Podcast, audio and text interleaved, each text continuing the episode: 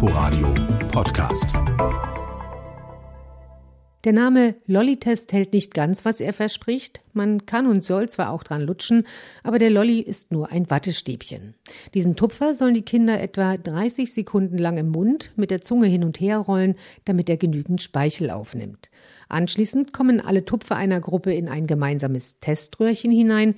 Deswegen spricht man auch von einem Lolli-Pool-Test. Das Röhrchen wird zum PCR-Test ins Labor geschickt, denn mit dem PCR-Test lässt sich zuverlässiger als mit einem Antigen-Test feststellen, ob eine Corona-Infektion vorliegt. Ist das Ergebnis eines solchen Pools negativ, sind alle fein raus.